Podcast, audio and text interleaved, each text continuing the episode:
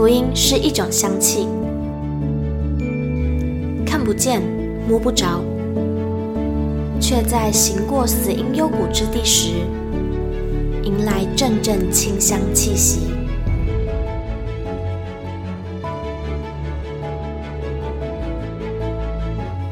愿北纬二十三度的我们，一同写下的故事，化作世界的反击。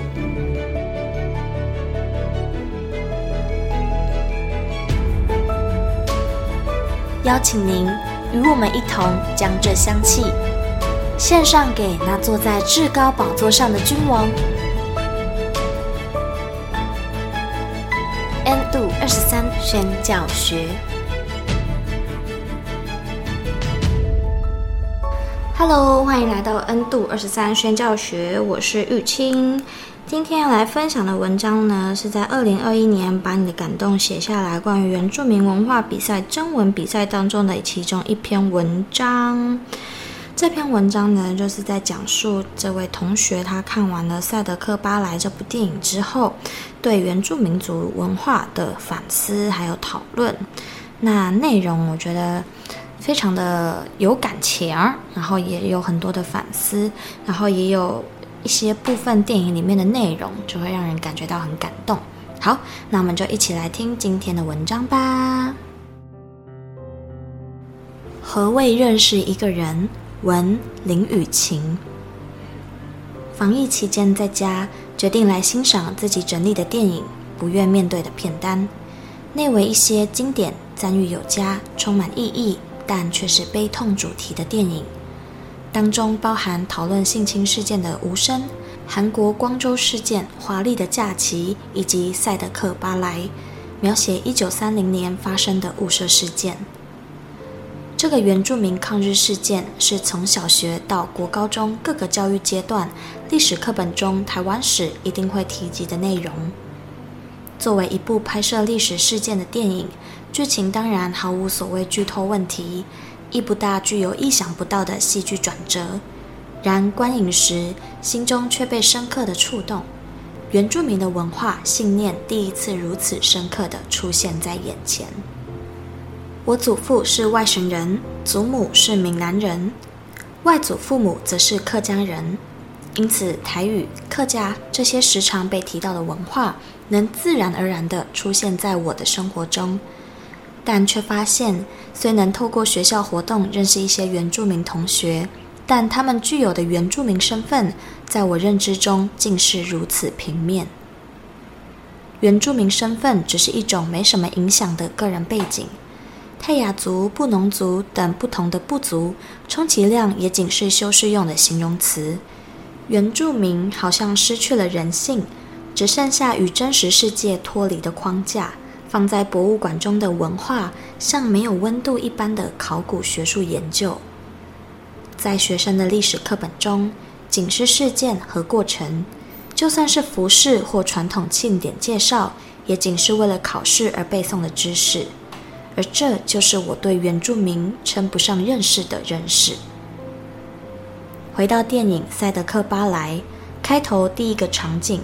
年轻时的莫纳鲁道在山岚中狂奔、跳跃、狩猎，那是一种和山、和水、和自然紧紧生活在一起的感觉，不需要语言，是单纯的体会。这样充满活力的单纯，将我的注意力深深地拉入他们的生活中。随着画面延续，开始阐述对赛德克族而言民族身份和保护祖先猎场的重要性。这些被后来殖民者视为野蛮、未开化的生番，其文化却展现了和大地最真实自然的接触。一八九五年，台湾因马关条约割让给日本，来到台湾的日本人开始往深山进行一系列的理番行动，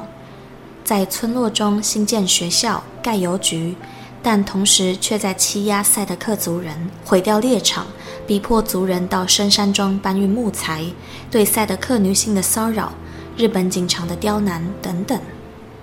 强迫赛德克族的孩童学习日语，植入对日本帝国文明的憧憬，以新式或主流族群的知识作为教育内涵，将国家意识强加于这本具主体性的群体，取代部落男子集会所的形式，也抹杀了千年来族群代代相传的智慧与经验。殖民者将自认为的文明现代化强加于原住民文化之中，定义了什么才是律法，什么才是规则。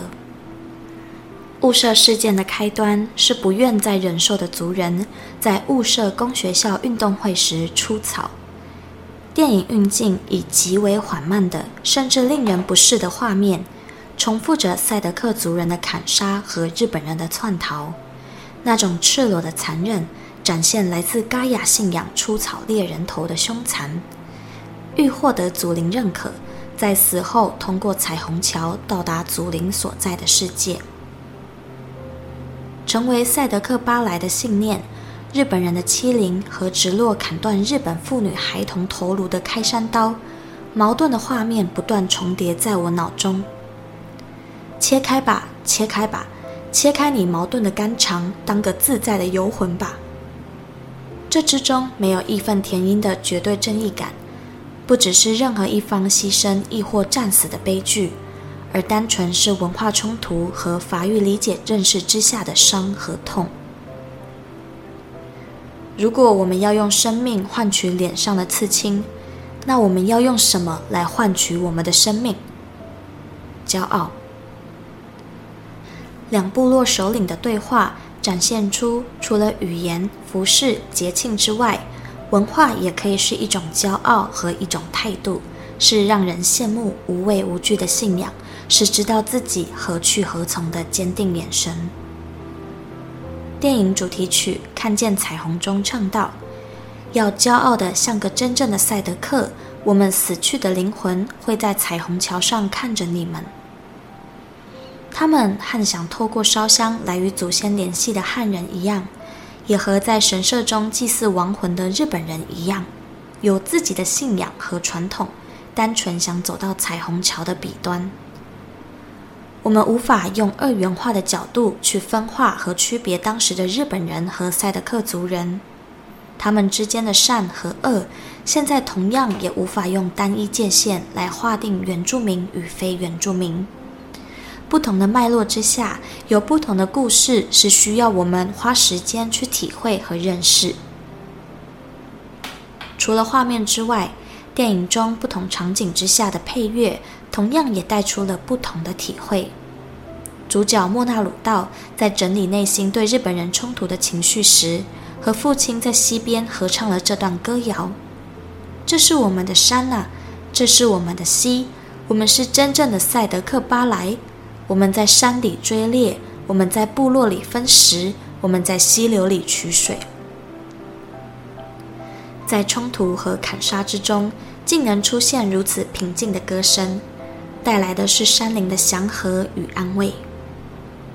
说来讽刺，我能听懂太平洋对岸的英文歌词，却听不懂在身旁原住民歌曲中的灵魂。也许我们就是被自认为文明的框架所限，忘记去理解，忘记他们同样是充满故事的人。原住民歌曲虽然诉说着看似不属于我的故事，但却给予了同样的力量。我一直记得曾有机会聆听泰雅族史瓦利工作室沙运多走的现场演出，当下的感动和被安慰的感觉。语言、传统、文化明明是如此不同，但谁不会有悲伤？谁不想专注在眼前的事物？我们都需要加油。相异的回忆，相异的故事，却又能从中感受到身为人共同需要的鼓励。回想起前几年和父母到普里雾社事件纪念公园，看着莫那鲁道的头像，我不懂历史，也不知道事件真相，也许不能用纯然的抗日英雄牺牲主义来解释他的一切，但就如赛德克巴莱的导演魏德圣所言。当你了解这块土地的祖先曾经做过些什么，当你站在这块土地上，当你遇见的人正是那个民族的后代，你会对他产生真正的尊重。就像去认识一位朋友，期待我能放下自以为的善、自以为的好，单纯去听听他们的故事，去认识并尊重一个充满惊喜的原住民文化。